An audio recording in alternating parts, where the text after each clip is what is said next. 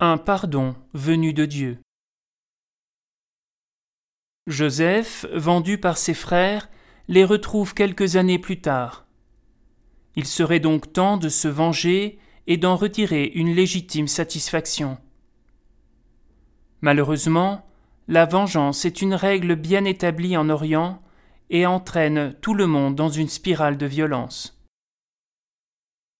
Nous avons, nous aussi, dans nos familles, de ces blessures profondes, intimes, toujours ouvertes, jamais vraiment guéries.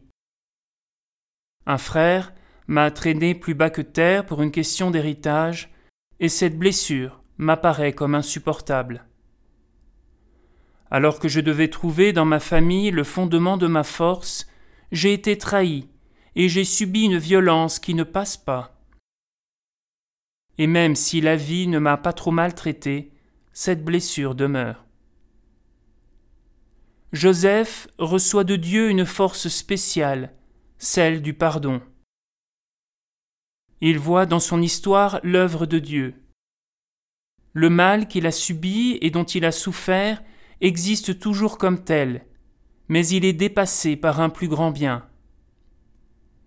Il a retrouvé sa famille, et parce qu'il est le protégé de Pharaon, il va pouvoir sauver sa famille de la famine.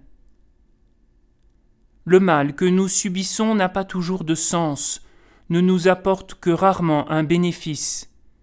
Mais nous devons tenter, avec l'aide de Dieu et en toute justice, de comprendre ce qui a pu motiver tel ou tel comportement d'un de nos proches. Les relations que nous avons avec des membres de notre famille sont parfois irrationnelles, passionnées, et nous pouvons passer de la souffrance aux larmes de joie, comme Joseph, à l'occasion d'une réconciliation.